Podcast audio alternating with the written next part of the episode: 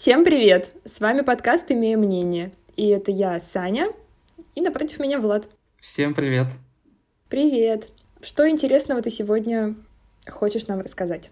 Сегодня у нас одна из самых главных тем вообще в жизни любого человека.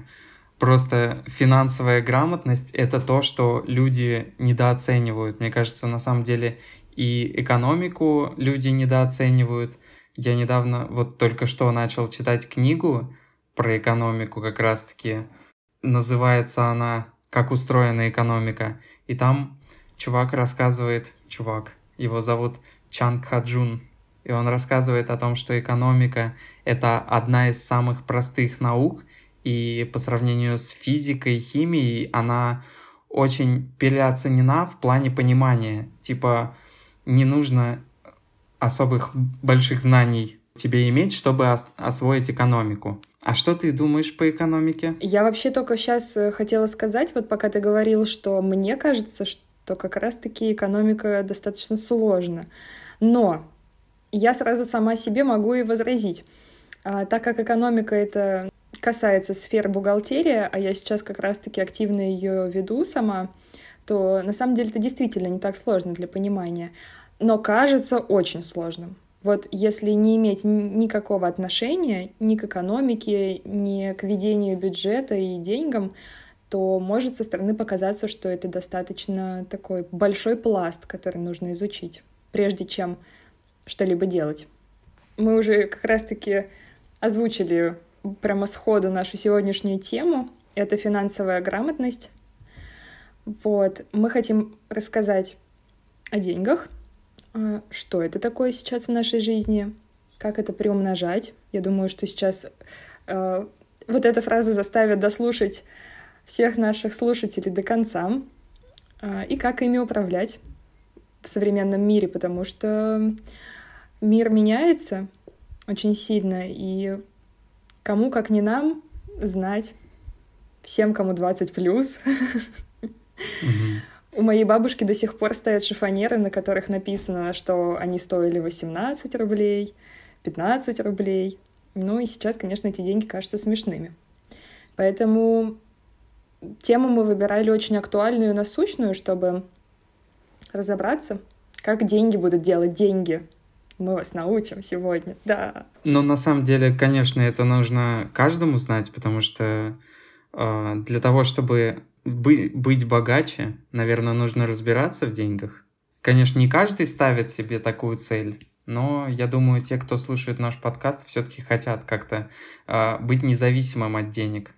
Конечно, у меня есть мнение на то, что в Москве деньги ими слишком переоценены, потому что тут прям все завязано на них. И прям каждый человек думает, что он хуже другого, просто оценивая свое финансовое положение. Что ну, отчасти это еще неверно. то, что ты приводишь в пример столицу, поэтому я думаю, так во всех столицах, не только в Москве. Ну, не соглашусь, потому что все-таки менталитет других стран, менталитет, который в них существует, говорит о том, что в европейских странах, ну, не так нарочито выставляют на показ как бы все свои достижения, деньги, машины. То есть нет такого, что прям все скупают. Да и опять же, посмотри на наших кумиров. Не на моих, конечно, а на кумиров молодежи, инстасамку Моргенштерна. Господи, какой ужас. Это не наши кумиры ни в коем случае. Ну, не мои так точно. Ну, в которых в основе просто всего лежит показать то, насколько ты преуспел в жизни, насколько ты богат, насколько у тебя красивые брюлики и хорошая одежда на тебе. Ну, как ты и сказал, что это, конечно, к менталитету относится, который не существует. Поэтому мы не можем сравнивать Европу и Россию, потому что здесь совершенно разные экономические модели изначально. Уж не будем говорить про наши налоги на зарплаты, про 13%, и какой у них прогрессивный налог. Там чем больше зарабатываешь, тем больше отдаешь. Поэтому мы сегодня поговорим про наши реалии. Мне кажется, я нашел тему, в которой ты не разбираешься, потому что у нас, в отличие от прогрессивной шкалы налогов, у нас в России регрессивная. И могу это доказать. Подожди, подожди. Мы сейчас еще придем к этой теме. Я сейчас хочу сразу сказать, что я действительно, э, готовясь к выпуску, открыла для себя просто ящик Пандоры. Мне невероятно стали интересны все вот эти денежные схемы, как что работает. Я начала проходить интересное обучение, о котором мы тоже сейчас дальше поговорим. И я просто сейчас, знаешь, если мы сейчас начнем вот так вот бесструктурно болтать, то у нас не получится донести прям всю пользу. А я сейчас хочу сказать, что у нас есть план, мы будем его сейчас придерживаться. И я начну как мы договаривались, потому что вообще сегодняшним баллом у нас Только потом правит Влад. напомни мне. Да, я напомню, потому что мне правда интересно, я с таким удовольствием начала изучать эту тему и уже в процессе подготовки поняла, что одним выпуском подкаста мое изучение не ограничится. Конечно же, вначале вообще хочется сказать, дать определение, как всегда мы это делаем, немножко о понятиях, чтобы, может, кто-то не знает, чтобы было легче ориентироваться в терминах. А, во-первых, э, финансовая грамотность сама — это то, что нам нужно, чтобы правильно распоряжаться деньгами. А так как деньги — это неотъемлемая часть нашей жизни, то финансовая грамотность помогает нам правильно ими распоряжаться, зарабатывать, а, накапливать, сберегать и приумножать. И даже тратить полезно. А, и существуют две Это основные... если, конечно, есть деньги. Да, если, конечно, есть деньги. Но сейчас я думаю, что какой-то, при... не знаю, предел минимум есть у всех. А, существуют две основные категории, на которые можно деньги поделить. Это активы и пассивы. Активы — это деньги и имущество, которое можно превратить в деньги. То есть э, это бизнес, недвижимость, а, ценные бумаги, про который я много сейчас что изучала. Прям энтузиазм, я надеюсь, можно мой почувствовать даже через запись, потому что, ну, очень интересно. И пассивы — это все наши расходы, условно. Я хочу привести цитату из книги «Богатый папа, бедный папа». Мы ее, конечно же, советуем. Это такое, а, такой базовый старт для новичка. Актив — это то, что приносит деньги в мой карман. Пассив — это то, что вынимает деньги из моего кармана. Это цитата Роберта Киосаки. А, ну, конечно, мы не раз обратимся сегодня еще к этой книге. И, по сути, всегда нужно стремиться к тому, чтобы статья твоих активов, она росла, а статья пассивов уменьшалась. То есть, если у тебя да. по-хорошему каждому человеку нужно распределить просто все свои э, сбережения, какие-то достижения в, граф, в две графы э, понять. То есть, например, машина — это явный пассив, который тебе деньги твои сжирает. А квартира, которая приносит тебе там арендные платежи, съемная, она у тебя актив. И вот так нужно свои все доходы, расходы расписать по активам, пассивам. То есть все, все даже мелкие платежи типа за интернет, за мобильную связь, это все пассивы и понять, как сделать так, чтобы статья твоих активов была больше, чем пассивов прям намного, потому что это как раз-таки будут те деньги, которые э, будут высвобождаться и дальше использоваться там для накопления или для твоего развития, в зависимости от того, чем ты хочешь заниматься. Да, согласна. Угу. Стало намного понятнее. Спасибо большое. И, ну, конечно, советуем эту книжку. А, я вот начала говорить, что существует также категория, даже ну не категории, так нельзя говорить, существует четыре типа людей. И мы здесь можем обратиться к такому понятию, как квадрант денежного потока. Это такой способ разделять людей по группам на основании происхождения их дохода. И делятся люди на следующие категории. А, есть сектор R, это работающие по найму. Сектор S лица, работающие на себя или владельцы мелкого бизнеса. Это я. А, сектор Б — владельцы крупного бизнеса. И сектор И — это инвесторы. Это Влад. Правда? Ну, начинается. Ну ладно, ладно. Немножко. Немножко. А, поговорим попозже тоже про инвесторов отдельно. И визуально, чтобы представлять, мы, конечно, прикрепим картинку к посту, чтобы было понятно и доступно. Визуально это выглядит так, как, как будто квадрат поделили на четыре части, на сектора. И левую сторону э, рисунка занимают сектора, работающих за деньги, а правую сторону занимают сектора тех, кто делает деньги. И Вообще, как э, говорит в своей книге Роберт Киосаки, финансовой свободы можно достичь в любом секторе. Но в левой стороне квадрата потребуется больше времени, то есть это там, где люди работают за деньги. А, ни один из этих э, секторов не является ни хорошим, ни плохим, он абсолютно никак не окрашен в какие-то цвета. У каждого абсолютно положения есть преимущества и есть недостатки. И каждый человек, конечно же, выбирает то положение, которое ему психологически комфортнее, потому что, конечно, не все люди хотят быть предпринимателями, они боятся ну, какой-то нестабильности и прочего. И точно так же многие люди не хотят работать по найму, потому что не хотят работать на дядю. В первую очередь надо у себя спросить вообще, какой, к какому типу людей ты относишься. Да. То есть э, интересно ли для тебя делать какие-то задачи. То есть интересно ли тебе, например, инвестировать? Или интересно ли тебе быть владельцем своего бизнеса, полностью принимать ответственность за свои решения на себя, на свои плечи и брать ответственность за других людей? Или, или же тебе интереснее будет просто развиваться там в своем деле? То есть это абсолютно разные и абсолютно для разных людей разные цели. Да, и, конечно же, в том числе. А, все эти люди, они будут однозначно задействованы в большой-большой вот этой экономической системе. И я сейчас коротко о каждом из этих типов расскажу. А, работающие по найму — это люди, которые поддерживают, ну, не поддерживаются, а стремятся к стабильному заработку. Для них важно официальное трудоустройство, чтобы зарплата была белая, чтобы был карьерный рост, оплачиваемый отпуск.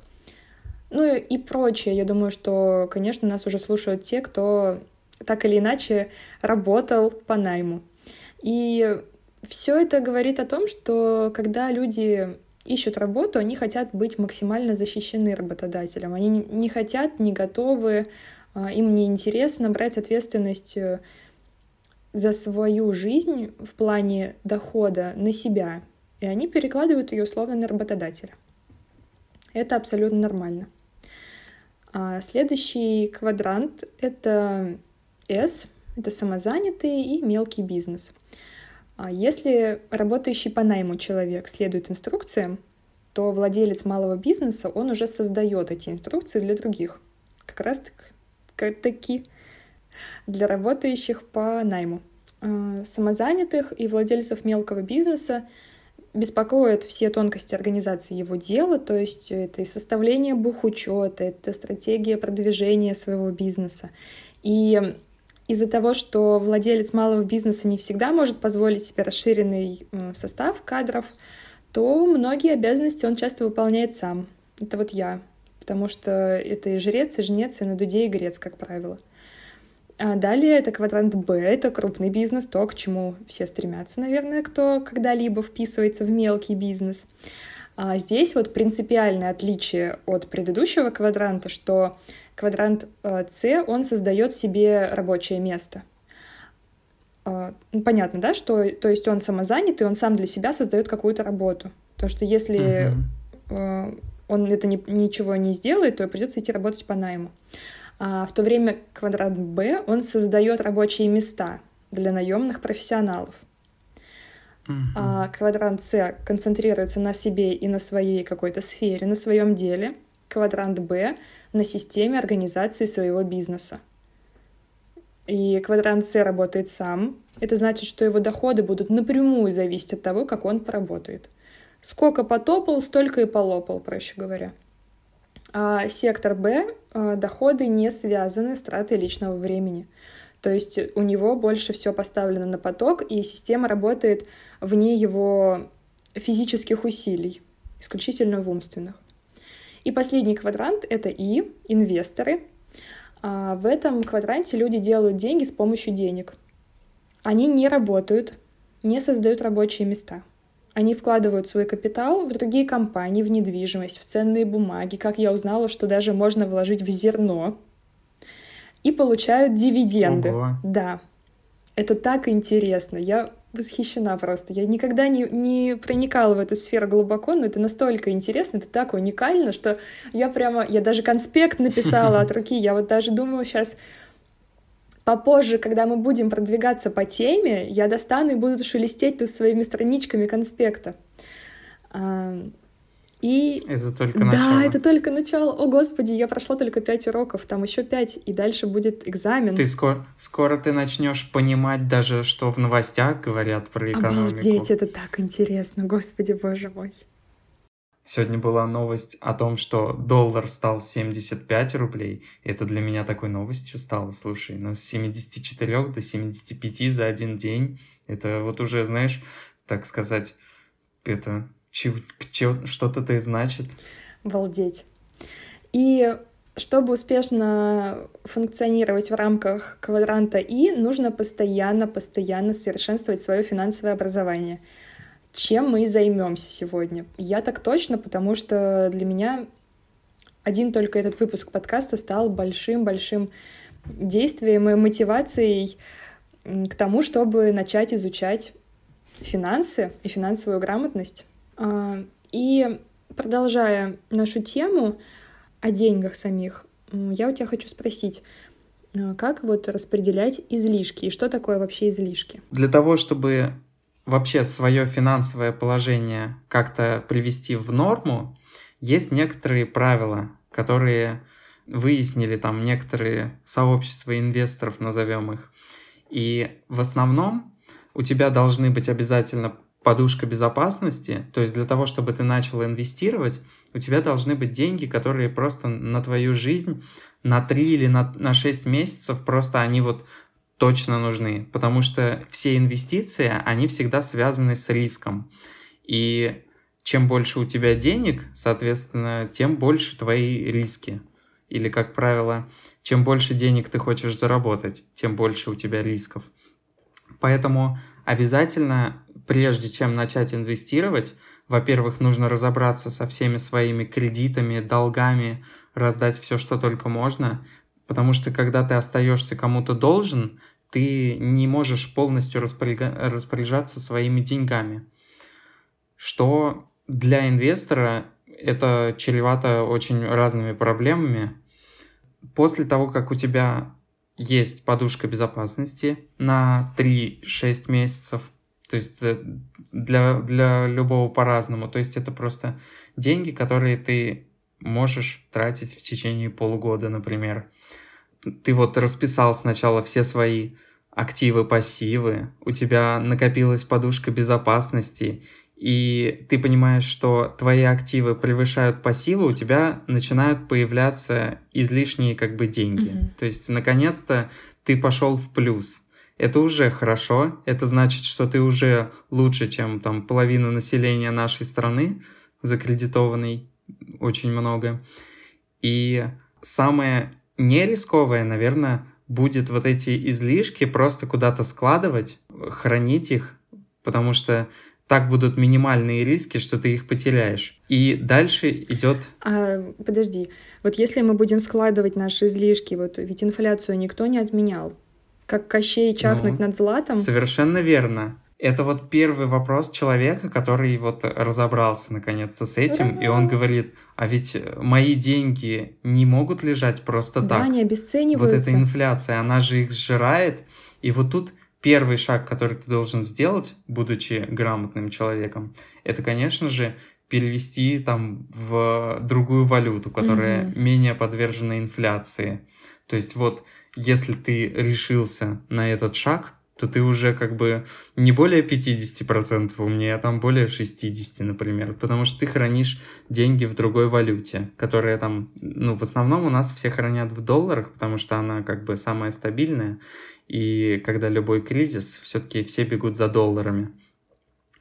Вот, но можно хранить и в евро, потому что евро тоже хорошая валюта. И еще есть некоторые лайфхаки, которые помогут вам это сделать. То есть э, мы будем далее говорить про инвестиции, про ИИС, угу. поэтому если э, у вас есть брокерский счет, то поменять доллары и евро у брокера это максимально выгодно, потому что бежать куда-то в обменник и платить комиссии, платить большую цену за то, что просто стоимость покупки и продажи различается, это тоже не очень правильно. Поэтому следующий пункт для того, кто хочет инвестировать, это, конечно же, выбрать брокера. У нас в России э, с брокерами все довольно интересно и разнообразно, поэтому я думаю, если вы захотите, то сможете с легкостью выбрать того, который вам требуется. Может, ты мне расскажешь, Саня, зачем нужен брокер? А, да, вообще брокер это такой некий посредник между инвестором и биржей. То есть э, это такая компания, которая получила все лицензии, все разрешения на ведение э, своей деятельности для биржи и соблюдает угу. все ее правила и платит по тарифам, платит налоги. И брокер предоставляет частным инвесторам, это мы, а, доступ на биржу и берет за них, берет за это с них комиссию. То есть э, все, возможно, сейчас кажется сложным. Я когда только-только начала изучать тему, мне казалось, что, о господи, я, я вообще ничего не понимаю. Но на самом деле это не так. Это намного проще, чем кажется. И я надеюсь, что как минимум после прослушивания нашего подкаста станет намного яснее. То есть, по сути, брокер — это такое доверенное от государства лицо, которое может взять твои деньги и вложить куда-то там в какие-то акции, которые ты ему скажешь, да? Да, и возьмет комиссию за то, что ты воспользовался им как посредником, условно. Угу. В России а, несколько крупных бирж. Это Московская и СПБ биржа. Для того, чтобы в них э, больше разбираться, вообще существуют большие крупные сайты, на которых можно выбрать э, свои, свою биржу и своего брокера, посмотреть их тарифы, их проценты, их комиссии, изучить отзывы на них, потому что куча пользователей сейчас оставляют на по поводу и без все свои отзывы, то есть здесь как бы ничего сложного, все то же самое, как при покупке в каком-либо магазине. Изучаем отзывы, выбираем себе подходящие. Но очень важный момент, что в московской бирже нельзя купить а, акции, например, зарубежных компаний. Иностранных компаний. Да, то есть угу. сейчас э, на московских биржах где-то около там 1-2% зарубежных компаний, и если принципиально момент, что вы хотите иметь акцию там Apple или Microsoft, то, конечно, надо идти на биржу в СПБ. Вот. Но сейчас поговорим еще попозже тоже отдельно про акции и облигации. Просто ты на биржу не приходишь. Ты в любом случае выбираешь брокера, а имеет ли этот брокер доступ к той или иной бирже, это надо проверять отдельно. А. Потому что, ну, ты, не, как правило, ты с биржей вообще никак не взаимодействуешь. Ты взаимодействуешь с брокером. Mm-hmm. А имеет ли этот брокер доступ на ту или иную биржу, вот это уже вопрос, который нужно дополнительно изучить перед выбором брокера. Я поняла. И такой вот небольшой вывод, который можно сделать вообще, что для того, чтобы в целом начать инвестировать, подводя немножко сейчас про финансовую подушку итог, в общем-то, все просто. Самое главное правило — тратить меньше, чем зарабатываешь. Да, все просто. это вот самое главное правило, которое оно должно сквозь наш подкаст идти от начала и до конца, потому что без этого просто не, не существует никаких других вариантов, как ты можешь преувеличить свой доход и приумножить свои богатства, будь Богатство. они маленькими или большими. Золото. Вот коротко, насколько это возможно, расскажи, пожалуйста, как ты вообще пришел к инвестициям, потому что из всех наших друзей но ты единственный, кто интересуешься прям настолько детально этим вопросом, что уже даже очень много там как я посмотрела в твоем портфеле. На самом деле все довольно просто. А, у меня были некоторые сбережения, и я все искал способы, как бы их э, как бы не потерять. Вот потому что зная наш рубль, который очень нестабилен, держать просто на банковском счету, во-первых, это было мне скучно, во-вторых, э, это мне казалось не очень интересно, потому что ты в любом случае всегда эти деньги видишь, и они для тебя кажутся слишком легкодоступные. Просто то, что у меня там лежали деньги на... На вкладе? На, на вкладе. Вот просто они лежали у меня на вкладе, и это было максимально просто. Брать какой-то долгий вклад тоже это неинтересно, потому что эти проценты, которые предлагают по вкладам, они не покрывают даже инфляции.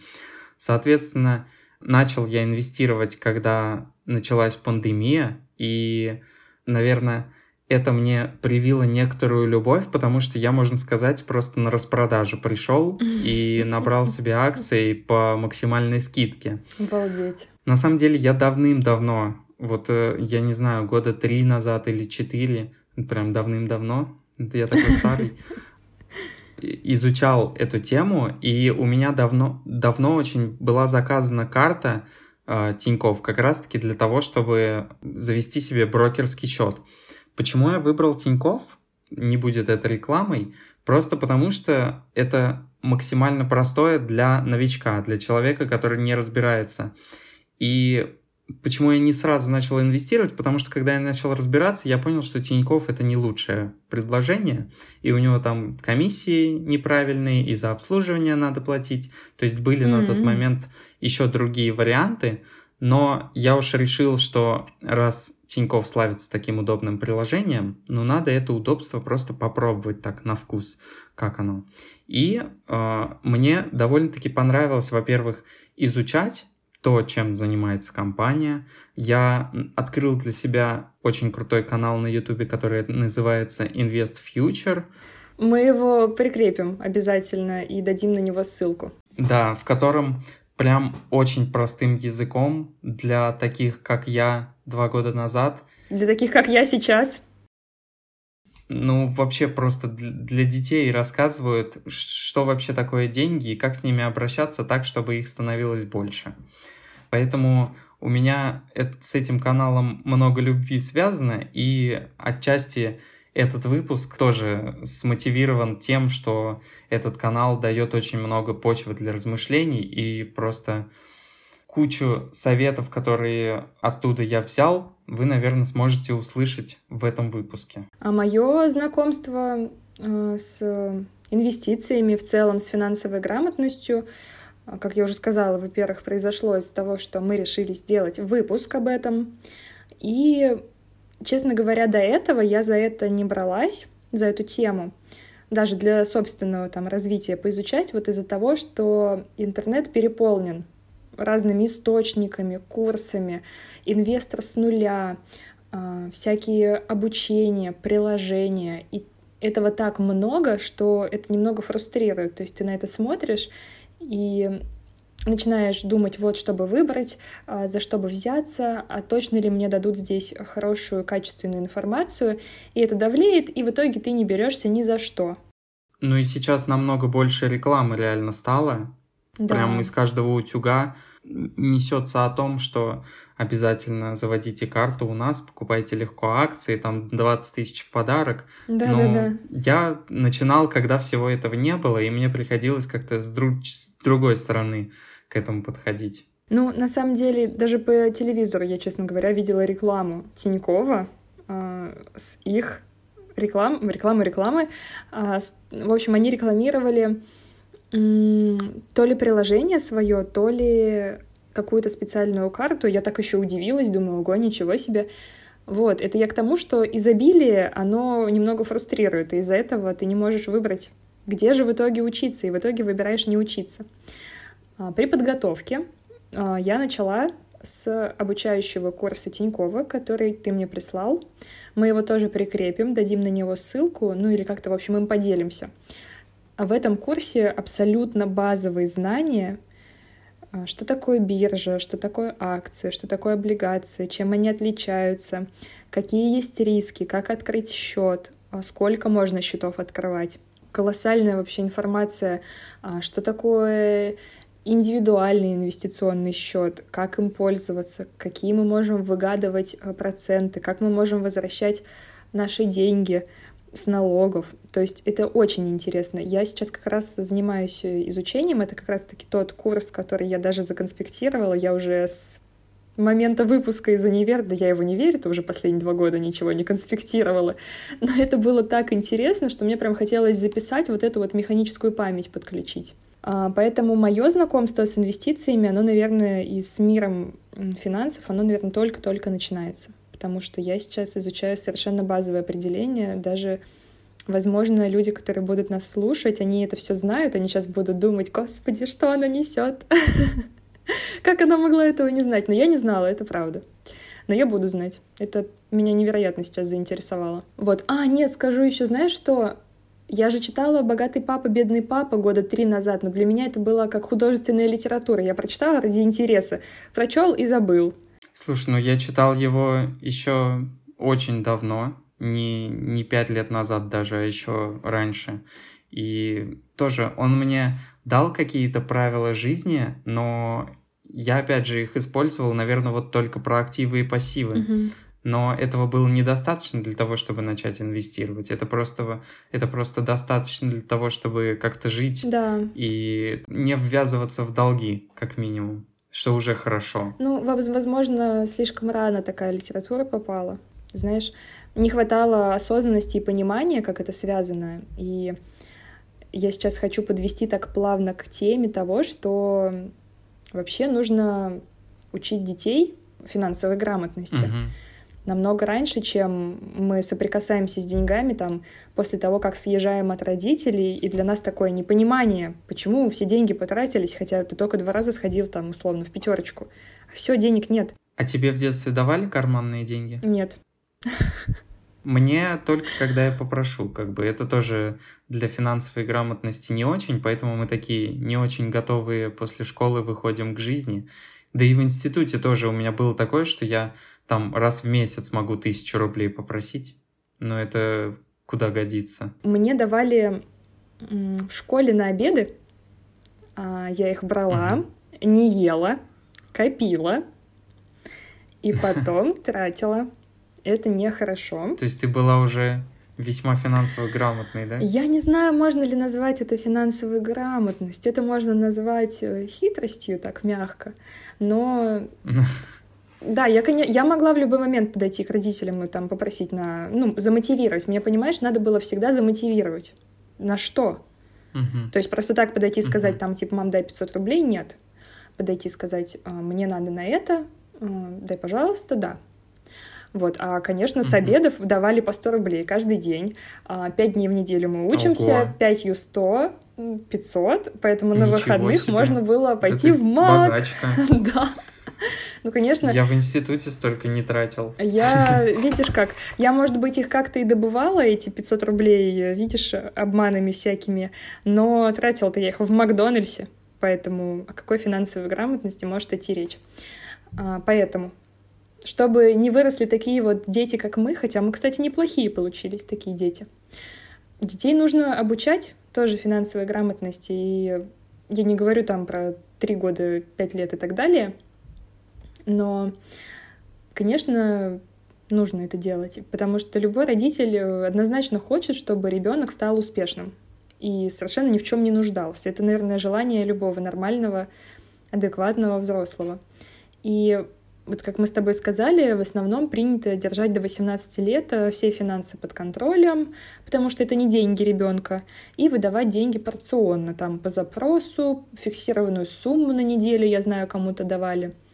И вот затем, когда ребенок съезжает от родителей или поступает в университет, и у него появляется какая-то свобода относительно родителей, то в этом взрослом мире он как-то он не имеет представления о том, как обращаться с деньгами. Вот это главная проблема. Поэтому чаще всего родители, которые так вот без оглядки спонсируют детей, э, точнее дети таких родителей, они очень, они не понимают, куда деваются деньги, и, конечно, есть еще такое спокойствие, что всегда можно попросить, и тебе дадут.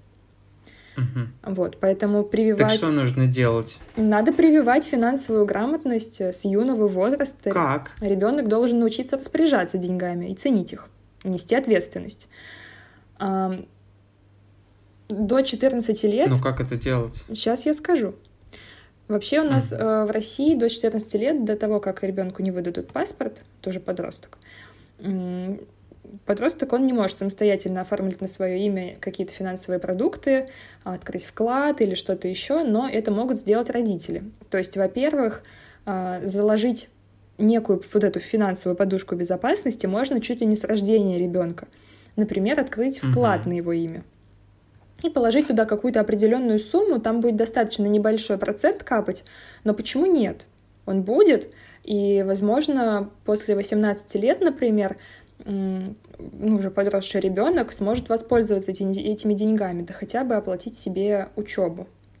А, с 14 угу. до 18 лет уже становится больше опций доступно а, подростку. Угу. И, например, если родители позаботились и открыли на его имя вклад, то с получением паспорта подросток уже может пополнять вклад самостоятельно. Ну, конечно же, вряд ли он будет это делать, но не будем за всех говорить. Да нет, но разные люди бывают. Разные бывают дети. люди, да. Ну, конечно, может уже оттуда снимать проценты и вообще распоряжаться, ну, в принципе, распоряжаться этим вкладом, на его же имя открыто. Ну, на самом деле, я не поддерживаю такую идею, как снятие процентов. Ну, по крайней мере, по вкладу. И вообще в любом случае, потому что мы не сказали еще про такую тему, как сложный процент который просто оказывает магическое влияние. Если заинтересует он вас, обязательно почитайте, угу. что такое сложный процент и как магическим образом он просто приумножает все. Ну, в общем, если эм, такой вклад име... не имеется у подростка, родители не открыли, то с 14 лет уже подросток может открыть свой собственный счет или завести свою банковскую карту. Но для этого потребуется письменное согласие родителей на данный момент. А, также, а, ну это больше для родителей такая сейчас ссылка, есть э, такая тема, как полис накопительного страхования жизни, я не знала об этом.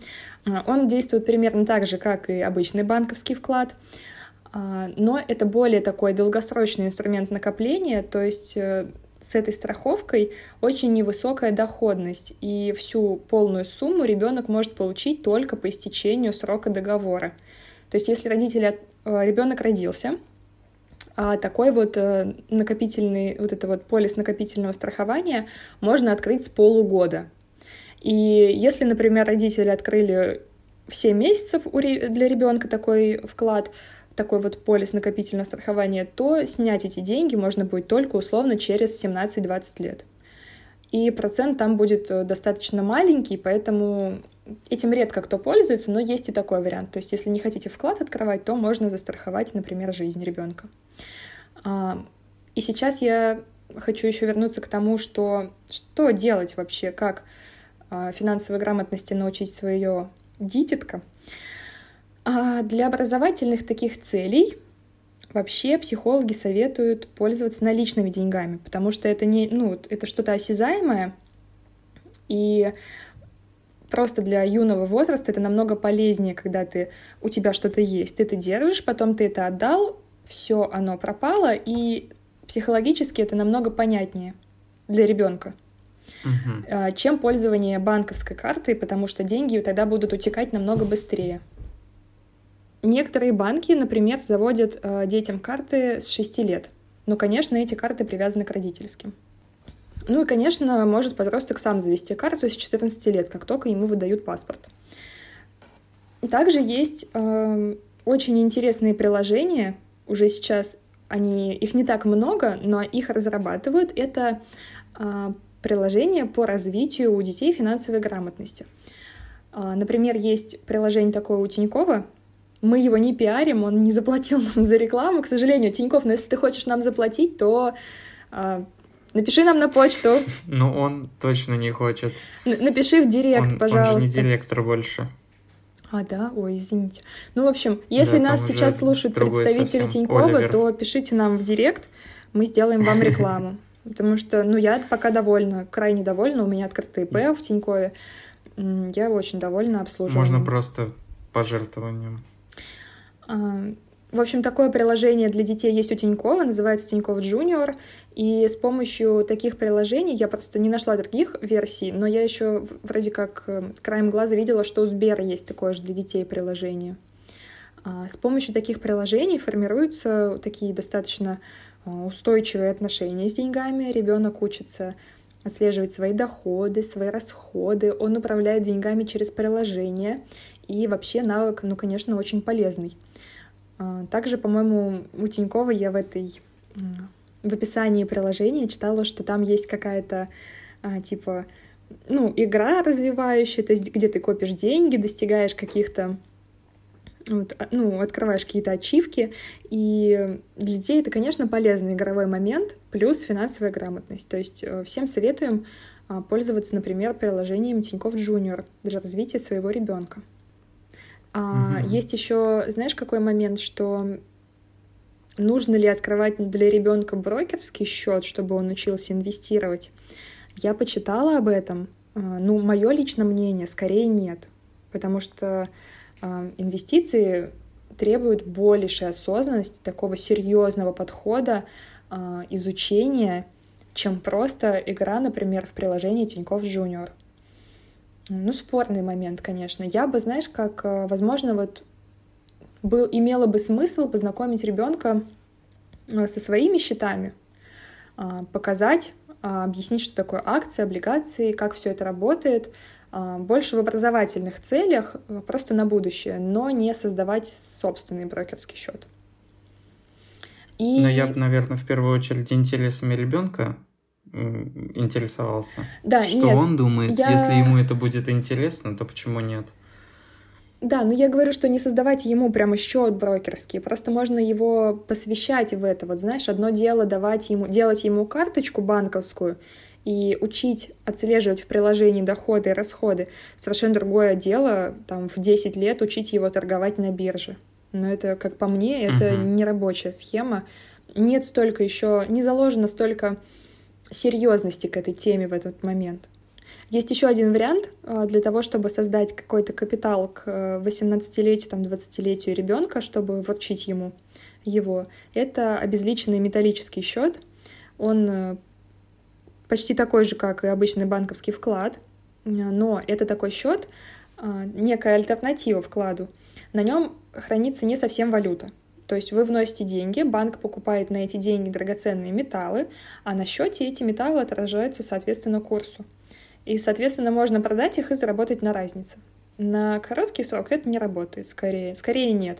Но на долгий срок, мне кажется, что вполне рабочая схема, например, и для того, чтобы немного своего создать подушку безопасности для своего ребенка. А еще приложение, вот я нашла Сбер от Сбера, это Dragon Family. Вот. Dragon Family. Но мы приложим, конечно, эти приложения, чтобы тоже было а, визуально как их найти. Подытоживая просто все мною сказанное, то, конечно, ребенка развивать надо. А, хотя бы давать базовые понятия, играть с ним э, в этих приложениях. Это Dragon Family, Panda Money, Тинькофф Junior. Это все очень полезно и хуже не сделает точно, а лучше наверняка. Играть главное не в азартные игры. Да, да, нет, ни в коем в случае. лотереи, потому что чем больше процент заработка, тем больше вероятность, что это все развод. И вообще э, есть очень много всяких финансовых продуктов, которые прям являются очень высоко рисковыми, те же фьючерсы, опционы, э, не говоря уже там о ставках на спорт и так далее, других разводов, которые, ну, следует обходить стороной, особенно если у вас нет достаточного опыта. На самом деле еще хотелось бы сказать про то, что важно э, преследовать какие-то нормальные цели, то есть невозможно прийти на биржу, чтобы забрать все деньги мира. Скорее всего, у вас это не получится.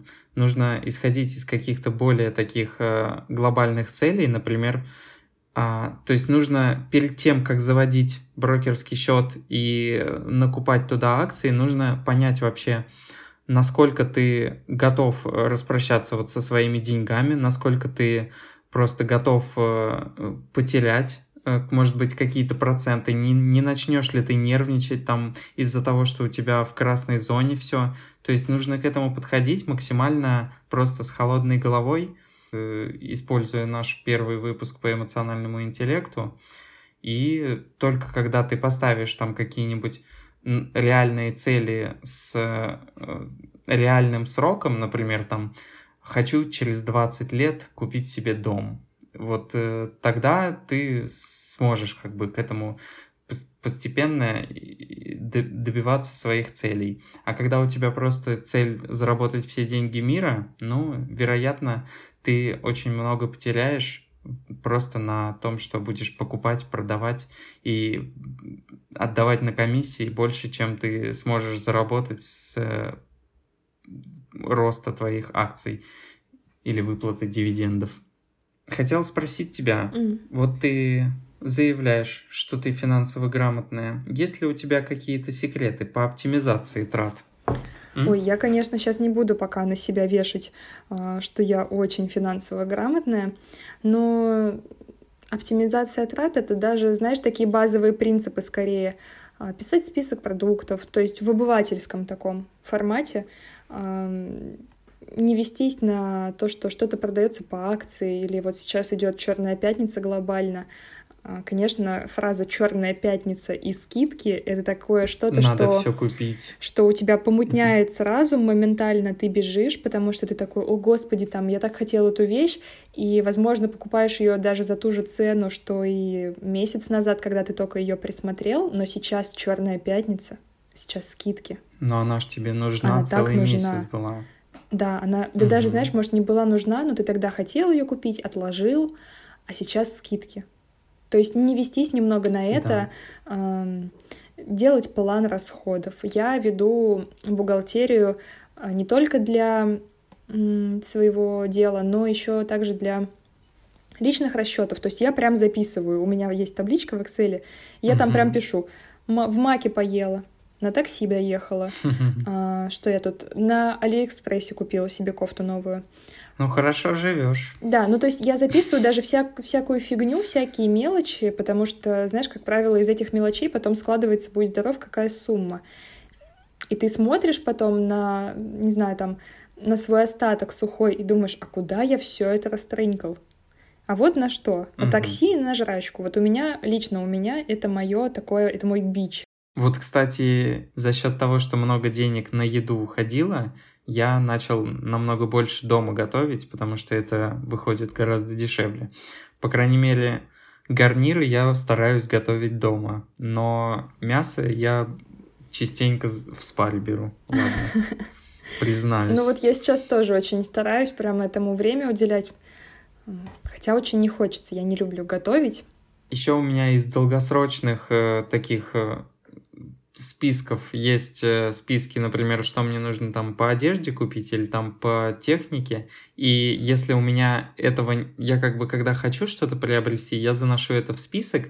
И если оно мне в течение 30 дней не захотелось приобрести, я, скорее всего, это удалю. Ну, mm-hmm. и не буду вообще брать и задумываться Класс. о том, нужно мне это или нет. Но с одеждой, конечно, наоборот, этот список просто к тому, что он может там у меня висеть там, например, что мне нужно купить галстук, и он год висит в этом списке, а я такой, ну, ну ладно, без галстука похожу еще год.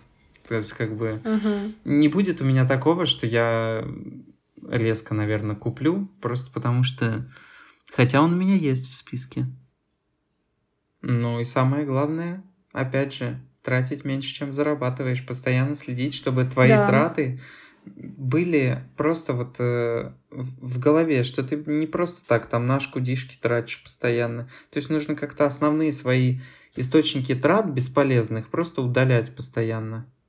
Да, но в этом поможет именно введение какой-нибудь таблицы. Есть куча приложений. У меня сейчас э, вертится на языке CoinKeeper, куда можно, его можно и синхронизировать со своей банковской картой, и эм, просто вести, например, в табличках э, в айфоне, в Excel именно свои расходы, только потратил, сразу записал, потратил, записал. Мне кажется, двух недель будет достаточно, и потом просто провести анализ, на что деньги уходили. И как-то пересмотреть, свои траты после этого, когда поймешь, на что они уходят. Вот, потому что в голове все держать по первости, конечно, не получится, это невозможно. Ну и у нас вышел весьма длинный уже выпуск, тайминг зашкаливает, поэтому да. вынуждены прощаться. Очень не хочется.